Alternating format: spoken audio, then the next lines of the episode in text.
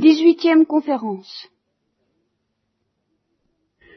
Euh, J'annonce, et c'est la première fois depuis toutes les instructions que j'ai faites aux jeunes, que nous allons parler de l'homme et de l'homme par rapport à Dieu. Jusqu'à présent, on avait parlé de Dieu, on avait parlé du Christ, mais on n'avait pas spécialement parlé de l'homme. Et c'est avant de me mettre à parler de l'homme que, comme préalable absolument indispensable, je fais un nouveau dégagement métaphysique sur Dieu. Alors sur ce dégagement, je vais vous dire deux mots. Ça consiste à rappeler que Dieu est bon, purement et simplement. Pour moi, c'est évident que Dieu existe. Par contre, pour les esprits contemporains, l'abbé Pierre l'a remarqué, et là j'y insiste beaucoup aussi, c'est beaucoup moins évident qu'il est bon. C'est beaucoup moins évident qu'il est bon parce que on voit en lui le responsable de tout ce qui se passe. Ce qui se passe ben, apparaît de plus en plus catastrophique, horrifique, angoissant à tout le monde, de quelque bord qu'on soit. Alors l'idée que le responsable de tout ça puisse être bon, ça passe pas facilement. Seulement, et alors là j'ajoute quelque chose que je n'avais pas dit en ce temps-là, c'est que la nécessité de la bonté de Dieu est une évidence tellement forte pour quiconque se fait une idée correcte de Dieu, que tous ceux qui aujourd'hui, et qui sont évidemment légions, ne peuvent pas accepter l'idée que le responsable de ce qui se passe sur la terre soit bon, du même coup deviennent athées. Il faut bien voir pourquoi. C'est parce que ils sous-entendent cette idée que Dieu est nécessairement bon. Si Dieu existe, il est bon. Or, l'auteur de ce qui se passe ne pouvant pas être bon, donc Dieu n'existe pas. Voyez? Alors ça, c'est l'athéisme fondamental qu'on trouve aujourd'hui, et il repose là-dessus. Kastler, par exemple, qui admet très bien la preuve classique de l'existence de Dieu, qui en est profondément convaincu, il se présente quand même comme quelqu'un qui répond non à la question de savoir si Dieu existe, parce qu'il est très convaincu que la bonté est un attribut de Dieu, or la bonté ne peut pas être un attribut de l'auteur de l'univers, donc Dieu n'existe pas, tout au moins tel qu'on l'a entendu jusqu'à présent. Il n'exclut pas ce que Descartes appellerait peut-être un managénie, qui tire les ficelles de ce qui se passe sous nos yeux. Lewis ne l'excluait pas non plus, il disait s'il y a peut-être un être derrière tout ça, avant sa conversion, bien sûr, Lewis avant sa conversion, n'excluait pas qu'il y ait un malingénie qui tire les ficelles des horreurs que nous avons sous les yeux, mais il ne l'appelle pas Dieu, parce qu'un malingénie, c'est pas Dieu. Et que quelqu'un qui n'est pas bon, c'est pas Dieu. Voilà. Alors, je n'y insiste pas davantage, et je me situe dans la perspective de quelqu'un qui a franchi les barrages, c'est une drôle d'histoire, c'est toute une aventure intérieure, ça n'est presque jamais fini, on peut dire qu'il faut les purifications passives de la sainteté pour être complètement délivré de la tentation de penser que Dieu n'est pas bon, donc qu'il n'existe pas. Voyez ça. Pourquoi m'as-tu abandonné Au bout d'une question comme celle-là, très vite, on débarque dans Existes-tu Pour m'avoir abandonné.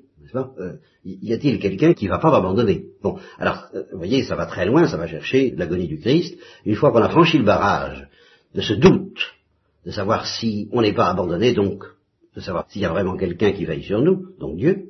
Une fois qu'on a franchi ce barrage et qu'on est convaincu que Dieu est bon, alors, ici commence la deuxième préliminaire de cette instruction, qui est très important, mais je suppose que vous avez franchi le barrage. Hein.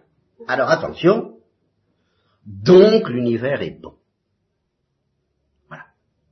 Dans la perspective chrétienne, le Créateur n'est pas quelqu'un d'où l'univers sortirait comme une sorte de dégradation ou d'émanation involontaire.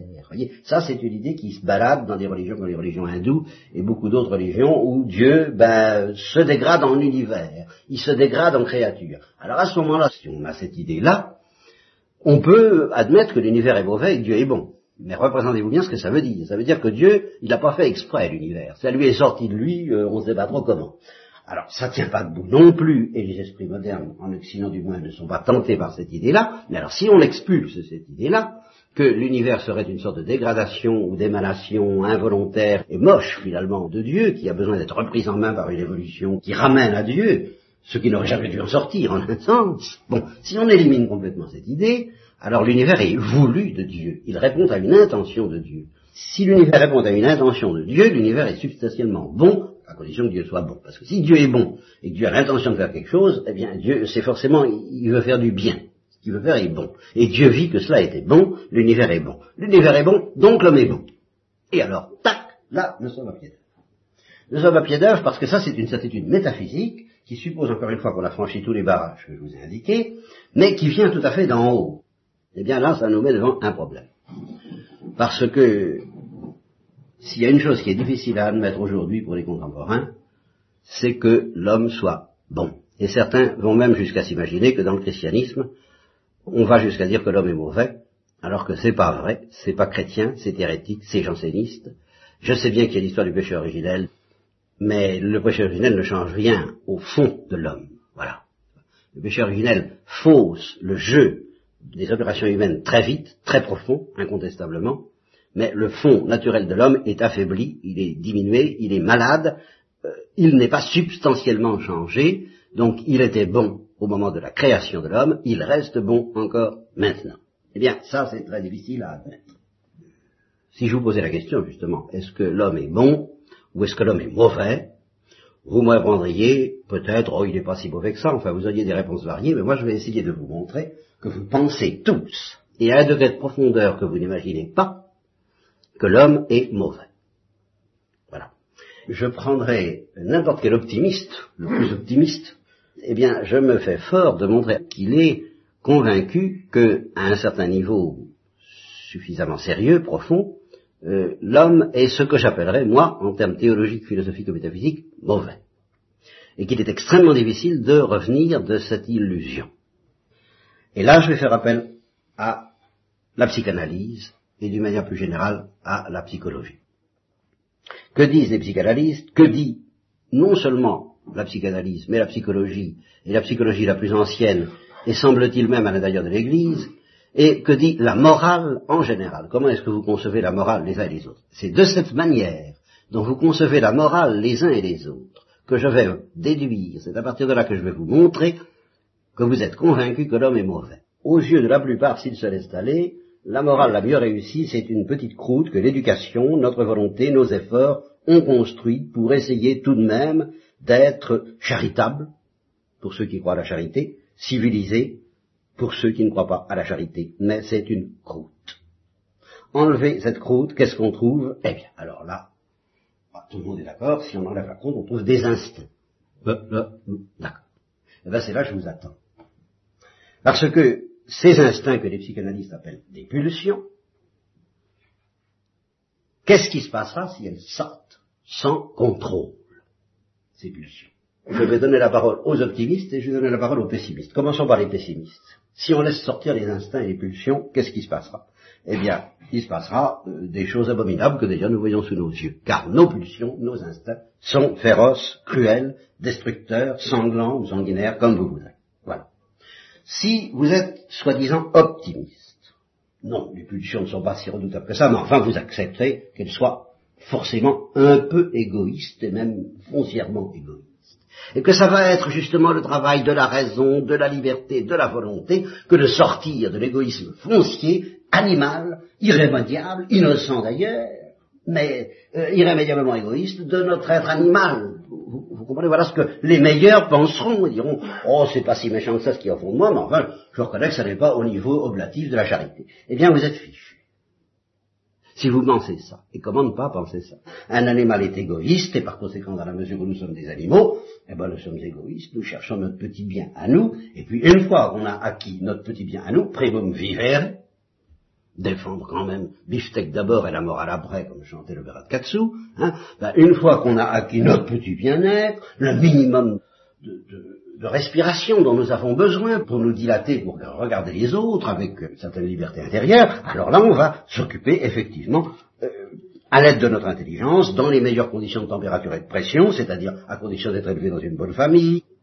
On peut peut-être arriver à dépasser l'égoïsme après, mais au départ, ben, c'est naturel d'être égoïste. Seulement, la bonne éducation des bonnes familles chrétiennes que nous avons eu la chance de recevoir, nous a dit, tu as une raison, c'est pour t'en servir, mon petit garçon. Il faut tout de même réprimer, et, voyez le grand mot, hein Voilà la définition de la morale. Il faut réprimer cet égoïsme, n'est-ce pas? Parce que si nous n'apprenons pas ton égoïsme, mon pauvre petit, où allons-nous, évidemment? Eh ben, Nous allons à ce qu'on voit, la barbarie. Euh, donc il faut une éducation appropriée, une morale appropriée, un effort approprié, la grâce, pour ceux qui y croient, afin de lutter, de réprimer l'égoïsme. Voilà comment on va définir la morale dès le départ. Pour devenir, eh bien, charitable, bon, doux, bienveillant. Si je vous présente la morale comme ça sans crier gare, sans avoir pris les précautions de vous dire faites attention, c'est grave, et c'est beaucoup plus pessimiste que vous ne pensez, je crois que la plupart diraient bah oui, ça doit être ça. Ça a l'air tellement évident Or, or, cette chose qui a l'air si évidente, si vous vous laissez aller à croire qu'elle est vraie, eh bien, vous jouez déjà perdant pour ce qui est du bonheur et même pour ce qui est de la morale. Déjà. Pourquoi? Ben, Parce que vous imaginez, vous admettez qu'il y a en vous des forces que vous ne pouvez pas supprimer, qui vont irrésistiblement dans un sens, le sens du bien personnel, du bien étroit, de ma satisfaction, de mon égoïsme, d'une part. Et puis vous dites, il y a une autre force que nous appellerons spirituelle, morale, intellectuelle, tout ce que vous voudrez, et qui elle est faite pour aller dans l'autre sens. Eh bien, si c'est ça, ben vous êtes très malheureux. Et je vous plains. Parce que jamais vous ne pourrez espérer faire l'unité de votre être. Dans les meilleurs cas, vous serez un être divisé avec vous-même et qui, grâce à cette division même, réussira à être pas trop moche. Voilà tout ce que vous pouvez espérer. J'appelle pas ça le bonheur. Là où il n'y a pas d'unité, il n'y a pas de bonheur. Plus vous serez moral, plus vous serez civilisé, plus vous serez charitable, moins vous serez unifié. Si je comprends bien. Hein? Puisque d'un côté, il y aura toujours l'animal, la bête, comme on dit, n'est-ce pas, qui tire dans un sens, et puis de l'autre, l'homme bien éduqué, le chrétien qui essaie de tirer dans l'autre sens, qui arrive plus ou moins bien, mais c'est pas la question des résultats, les résultats peut être plus ou moins brillants, c'est pas ça que je critique. Ce qui est décourageant, c'est pas que les résultats soient pas brillants. Moi, je voudrais bien, en tant que chrétien, qu'on arrive à cette conclusion que, oui, il y a deux hommes en nous, que le péché habite en moi, ça, ça ne me gêne pas que je dise ça. Et que je dise qu'à cause du péché qui habite en moi, je ne suis pas sûr de gagner, je ne suis pas sûr de triompher du péché, ça, ça ne me gêne pas, ça c'est pas décourageant, ça c'est pas désespérant. Être obligé de lutter contre le péché, c'est normal, que ça dure des années et des années, c'est normal que je me sente divisé contre moi-même pendant toutes ces années-là, parce que d'un côté le péché m'entraîne vers l'égoïsme et de l'autre la charité m'entraîne vers l'amour, c'est pas grave. Pourquoi? Eh bien parce que si c'est le péché qui me gêne pour aimer, eh bien, je peux espérer en sortir. Parce que le péché, c'est pas moi, c'est un accident. Ce qui est catastrophique et désespérant dans la perspective que j'ai évoquée tout à l'heure, c'est qu'on est égoïste sans péché, et puis qu'après ça, vous êtes charitable. Alors là, ça, c'est désespérant. Tant qu'on aura une nature, elle sera égoïste, pas d'espoir de victoire contre ça. On sera donc tout le temps et sempiternellement en train de se méfier de la nature. Et je reconnais qu'il y a eu beaucoup de spirituels plus ou moins jansénisants dans l'histoire de l'Église qui ont été comme ça, et c'est de là qu'est venu l'adage un saint triste est un triste saint. Oui, alors là, bah, moi personnellement, alors là, moi, Père Molinier, je marche pas. Je rends mon billet tout de suite. Je veux bien lutter contre le péché, hein. j'ai du mal, j'ai besoin de secours, je suis pas très brillant, enfin je veux bien, mais je ne veux pas lutter contre la nature, alors là, non discipliner la nature, dominer la nature, dépasser la nature, oui, mais la contrarier, non. Parce qu'alors là, c'est invivable. J'en sortirai jamais. Alors, alors qu'est-ce qu'il faut conclure? C'est la seule perspective possible, et métaphysiquement c'est la seule qui tienne, eh bien c'est que la nature est bonne, même la nature animale est bonne, ça veut dire oblative. Et c'est là qu'il faut reconnaître que saint Thomas est le seul qui a eu le courage de tirer jusqu'au bout les conséquences de cette affirmation. Je reviens donc à ces pulsions, puisque c'est là-dessus que saint Thomas va dire d'une manière tranquille l'énormité que je propose, les pulsions sont oblatives. Voilà, le fond de l'affaire. Hein. Et ça répond au schéma qu'un disciple de Freud, mais anti-freudien, qui s'appelle Reich, eh bien, euh, Reich euh, avait très bien compris que la morale que nous pratiquons dans les meilleurs cas est un vernis. Et il avait dit, si nous dépassons ce vernis, si nous descendons géologiquement un peu plus profond dans notre être, nous allons y découvrir l'enfer. Un certain enfer. Mais, et alors là, Reich corrige Freud, et il se montre thomiste sans savoir, si nous arrivons à aller encore plus loin et à traverser cet enfer, notre enfer intérieur que nous portons tous en nous, alors on découvre une sorte de paradis. On découvre alors euh, une sorte d'extase il a vu quelque chose d'analogue à ce que saint Thomas a vu, c'est qu'au cœur géologique de tout notre être est aveugle et animal. Hein, il y a une oblation, une oblativité. Je repars donc à partir des pulsions, ces instincts, tels que les psychanalystes les nomment et tels qu'ils les décrivent. Qu'est-ce qu'ils appellent une pulsion? Un mouvement affectif élémentaire antérieur. C'est ça qui est fondamental. antérieure à toute réflexion, à toute intervention de l'intelligence, c'est, si vous voulez, la manière dont nous fonçons devant la réalité telle qu'elle se présente au sens, à la sensibilité, à la perception au départ. Il faut quand même l'intervention d'une connaissance. Il n'y a pas de pulsion chez les végétaux, si vous voulez. On ne parlera pas de pulsion ni d'instinct chez les végétaux, bien qu'il y ait des tropismes. Bon. Il faut qu'il y ait donc une sensibilité qui nous présente un objet, un objet bon ou un objet redoutable. Euh, la brebis voit le loup, bon, ben, elle éprouve quelque chose euh, qui s'appelle la peur. Si elle voit de l'herbe, elle éprouve quelque chose, surtout pendant l'été 76, qui s'appelle l'appétit, n'est-ce pas? Et elle fonce dessus. Dans les deux cas, elle fonce. Eh bien, c'est une pulsion qui est en jeu, il n'y a pas besoin de réfléchir, il n'y a pas besoin d'intelligence. Bien. Eh bien, nous-mêmes, nous sommes des animaux, et devant un danger subi, ou un bien particulièrement délectable au point de vue sensible, il y a quelque chose en nous qui fonce, immédiatement, dès le départ, sans réflexion, sans qu'on ait eu le temps de se contrôler. Ben, ça s'appelle une pulsion. Et non seulement c'est antérieur à toute réflexion, mais souvent, et c'est la psychanalyse qui le dit, c'est inconscient. Ils disent qu'il y a des mouvements affectifs qui non seulement ne sont pas contrôlés par la raison, mais qui n'affleurent même pas à la conscience. Seulement, seulement, ces mouvements affectifs inconscients alimentent tout, toute notre vie psychique. Ils sont à la base de tout. Vous croyez être un être très raffiné parce que vous avez de l'amitié pour quelqu'un, ben, ils vous diront qu'à la base de votre amitié, il y a ce qu'ils appelleront une pulsion élémentaire inconsciente qui s'enracine dans les entrailles, dans les tripes. Hein. dans l'être humain en tant que c'est un animal, et il y a déjà là-dedans une âme, si vous voulez, qui fonctionne, oui, diront les thomistes, mais c'est une âme qui fonctionne en étroite union avec le corps, et elle bondit vers son objet, indépendamment de toute réflexion, je vous le répète. Et ça donc nous amène à poser la question que je vais résolue tout à l'heure, mais sur laquelle nous allons revenir de manière plus détaillée maintenant. Eh bien, cette pulsion tout à fait originelle, la toute première pulsion qui nous précipite vers quelque chose ou pour fuir quelque chose, Qu'est-ce que c'est, ce premier élan affectif et émotif?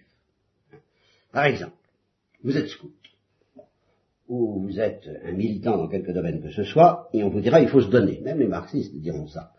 C'est Lewis qui fait remarquer que chez les marxistes, et Froissart le dit aussi, chez les marxistes, on dira volontiers que l'individu doit savoir se donner à la collectivité, doit savoir se sacrifier pour la collectivité et qu'il y a une mystique collectiviste, dit Froissart dans son livre, qui fait que l'individu doit trouver son épanouissement à se sacrifier pour l'humanité, c'est-à-dire pour l'ensemble des individus. Et Lewis fait remarquer avec une profondeur étonnante que justement ce qui caractérise la révélation chrétienne sur ce point, c'est pas du tout euh, un pour tous, mais tous pour un. À savoir que justement ce qu'il y a d'extraordinaire dans le royaume des cieux, c'est pas seulement que chacun vit pour tous, car en fin de compte chacun vit pour Dieu, et non pas pour tous, mais c'est au contraire tous qui vivent pour chacun. Oui. Bon. C'est une petite digression à propos de cette expression que vous trouvez donc même chez les marxistes, il faut se donner. Si vous êtes chrétien, on vous dira la même chose, mais je pose la question, qu'est-ce que c'est que ce mouvement affectif de se donner? D'où est-ce que ça vient? D'où est-ce que ça sort? Est-ce que dans mes entrailles, dans les profondeurs de mon être, il y a quelque chose qui me pousse à me donner Eh bien, je ne sais pas ce qu'il en est des marxistes, mais les psychanalystes diront absolument pas. Au fond de notre être, au fond de nos entrailles, dans l'inconscient, il n'y a aucune envie de se donner, il n'y a que l'envie de prendre. Et c'est ce qu'on appelle l'égoïsme. Par conséquent, l'envie de se donner, qui fonde la civilisation, qui fonde les religions peut-être, qui fonde le scoutisme et qui fonde le marxisme par un l'autre bout, pour les psychanalystes du moins, c'est ce qu'on appellera une superstructure. Quelque chose qui a été édifié par la civilisation et l'éducation et qui par conséquent est artificiel. C'est bien cela. L'oblation, le désintéressement, la bonté, sont des réalités artificielles qui viennent se greffer, avec plus ou moins de succès d'ailleurs, peut-être un très grand succès, sur une réalité naturelle. Par conséquent, cette oblation ne répond pas à ce que vous êtes. Au fond du pont du pont, vous n'êtes pas un être qui se donne. Ce n'est pas votre définition, c'est ce que finalement dit la psychanalyse. Les pulsions les plus élémentaires en termes plus techniques ne sont pas oblatives, elles sont captatives, spontanées. Alors, peut-être on pourra fabriquer quelque chose de blatif là-dessus, mais même ceux qui pensent qu'on y arrive sont obligés de nous condamner à ce que j'appelle un christianisme malheureux, si on y arrive, puisque si on y arrive, à être oblatif, on est obligé, au nom de cette œuvre d'art, et c'est bien comme ça qu'on concevait la perfection chrétienne au temps de Thérèse de l'Enfant Jésus, c'est pour ça qu'elle l'a envoyé promener avec ses esprits d'enfance, c'est de ne plus concevoir la sainteté comme une œuvre d'art. Au nom de cette œuvre d'art, on se renie constamment. C'est vraiment la sainteté triste. À cela, j'oppose, sans la justifier aujourd'hui, sans essayer de vous y faire croire vraiment, mais en vous faisant soupçonner que c'est la seule manière d'être heureux en étant chrétien, la grande vue thomiste que saint Thomas est le premier à avoir trouvé, à savoir que les pulsions les plus profondes, les plus inconscientes, la toute première pulsion affective qui anime toute notre vie instinctive d'abord et humaine ensuite, c'est une pulsion oblative. Inconsciemment et involontairement. Et quelle est la raison que donne saint Thomas?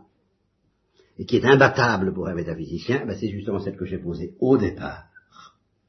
À savoir que Dieu est bon. Et que son œuvre est bonne et que si il devait y avoir irrésistiblement un tel conflit dans l'être humain entre la captativité de ses pulsions et la bonté artificielle de sa volonté libre, eh ben c'est que l'être animal qui s'appelle l'homme ne serait pas foncièrement et métaphysiquement bon. Un être ne peut être bon au sens profond du mot que s'il est oblatif. Dieu est bon, Dieu a voulu le bien, il a vu que toute chose était bonne, il a voulu que toute chose soit bonne, donc toutes choses sont forcément oblatives, ou bien Dieu n'existe pas. Voilà, c'est simple. Il faut aller jusqu'à là, il faut choisir. Ou bien les étoiles sont en extase, ou bien Dieu n'existe pas. Alors si les étoiles sont en extase, nous aussi, alors, on s'en aperçoit pas beaucoup. Il y a eu un accident qui s'appelle le péché, alors tralala, tralala, hein. Ça c'est autre chose, c'est un accident. Un accident terrible et dont nous avons beaucoup de mal à nous relever, mais un accident. Et justement, les créatures chantées par François d'Assise ignorent cet accident, voilà pourquoi elles sont innocentes, voilà pourquoi elles sont extatiques en permanence. Le feu est une extase, l'eau est une extase, les nuages sont une... tout est extase. Et la vie, tout particulièrement, est une extase. Et c'est nous qui avons beaucoup de mal à rejoindre cette extase. Et c'est la sainteté qui en même temps nous fait débarquer dans la vie surnaturelle, mais je ne peux pas tout dire. Hein. Je vous dis ça comme étant le secret de la lumière chrétienne sur ce point, la vraie lumière chrétienne. Et voilà pourquoi les saints sont heureux. Parce qu'ils retrouvent leur nature telle que, inconsciemment et involontairement, elle est sortie bonne des mains de Dieu, au fond de votre être, quand vous aurez tout gratté. Votre vertu apparente, votre don de soi apparent, vous trouverez de l'égoïsme, de la férocité, du péché, tout ce que vous voudrez. Mais, si vous creusez encore plus profond, car le péché ce n'est pas votre nature telle que Dieu vous l'a donnée, c'est ce que vous avez fait, et c'est pas beau, si vous creusez bien au-delà de vos pulsions tordues pour atteindre la pulsion originelle, si vous arrivez à rejoindre cette toute première origine de votre affectivité, le tout premier élan de votre cœur tel que Dieu vous l'a donné, avant toute conscience et toute intervention de la raison, vous trouverez ce que je peux appeler une extase, une oblation, un don de soi, ça c'est la grande vue thomiste. Alors là, on peut vivre heureux, parce qu'à ce moment-là, on définit la morale de la façon suivante. Nous avons perdu cette extase par notre faute, ou par la faute de nos premiers parents, passons sur les problèmes que ça soulève, c'est pas le moment, il faut la retrouver. Voilà. Le Christ est venu nous restituer l'innocence originelle. À ce moment-là, on va lutter contre le péché, on ne va pas lutter contre nous-mêmes. J'essaierai de vous montrer que c'est très sérieux et très rigoureux, et c'est ce que je vous disais tout à l'heure, si on ne croit pas à ça, on est obligé de dire que Dieu est mauvais, donc il n'existe pas, comme je le disais au début. Hein. Ça va très loin. Parce que ce que nous sommes au départ, tout à fait au départ, n'est pas de notre faute. ce que nous sommes avant toute réflexion n'est pas de notre faute. Dieu seul est responsable de cette pulsion fondamentale, élémentaire, initiale. Donc, dit saint Thomas, c'est à prendre ou à laisser. Ou elle est bonne, ou elle est mauvaise. Si elle est mauvaise, c'est la faute à Dieu. Alors Dieu est mauvais, attention, donc il faut partir de là. C'est vrai, Dieu n'existe pas, parce que Dieu mauvais, ça veut rien dire. Si on a confiance en Dieu, on ne peut pas croire qu'en fin de compte, nous soyons des égoïstes. Et ce problème-là rend justement un peu fou tous ceux qui se cassent la tête pour trouver la clé, parce qu'ils sentent bien, que ce soit des contestataires ou des marxistes ou pas mal d'autres encore, même les psychanalystes à certains égards, ils sentent bien que tant que l'homme n'aura pas retrouvé le secret du don de soi et de l'oblativité, il sera malheureux. Ils sentent tout ça à leur manière. Parce qu'il y a deux manières de chercher le bonheur, ou en se donnant et en s'oubliant et en se perdant, ou en s'affirmant. Et il faut choisir. Parce qu'il n'y a pas... Justement, nous ne choisissons pas, c'est notre misère. La plupart des gens ne savent pas s'ils veulent chercher le bonheur sur la base de l'oblation ou s'ils vont chercher le bonheur sur la base du refus de l'oblation, de la révolte, de l'insurrection. Être soi-même, mais alors en s'affirmant contre tous ceux qui nous demandent l'oblation. Alors, vous y verrez beaucoup plus clair si vous avez compris ça, sur les marxistes, quand vous aurez compris ces choses-là. C'est toute la question, est-ce que je cherche le bonheur dans le don de moi-même, ou est-ce que je le cherche dans l'affirmation de moi-même? C'est la première question à résoudre, ils ne savent pas ça, personne ne sait ça. Un maoïste, au fond, il ne sait pas, un marxiste ne sait pas, un psychanalyste ne sait pas, un contestataire ne sait pas, ça se mélange. Il y a des aspects par où les contestataires rêvent d'une sorte de Pentecôte, où on se donne les uns aux autres, où l'individu ne vit pour tous. Voyez ce que je disais tout à l'heure, où, l'individu doit être sacrifié à la société, mais d'une manière dure chez les marxistes. Et puis les contestataires sentent que, ah, peut-être ça pourrait se faire d'une manière douce. Et ils rêvent de ça, puis en même temps, ils mélangent ça avec la pire révolte, et la pire affirmation de soi. Alors, j'entre pas dans ce maquis, parce qu'on n'en sortirait pas. J'en termine pour cette fois, simplement sur cette conclusion. Pour saint Thomas, et à mon avis, c'est la seule manière sérieuse, euphorique, joyeuse d'être chrétien, le fond de la nature est une oblation, aveugle, inconsciente, déposée dans notre être par le Créateur, mais que notre liberté peut contrarier. Ah, ça oui. Et notre liberté ne peut pas la fabriquer, mais elle peut la contrarier. Et la civilisation engendrée par des hommes qui ont mal usé de la liberté arrive petit à petit à introduire des plis dans notre âme, dans notre cœur, dans nos entrailles, dans notre corps, qui font que nous avons beaucoup de mal à retrouver cette oblation et cette extase originelle, cette innocence, qui fait que nous serions heureux. Nous avons beaucoup de mal à la retrouver, et c'est une lutte terrible que la grâce du Christ nous aidera à remporter, mais ce n'est pas une lutte contre la nature, c'est une lutte contre le péché, parce que la nature, elle, est oblative.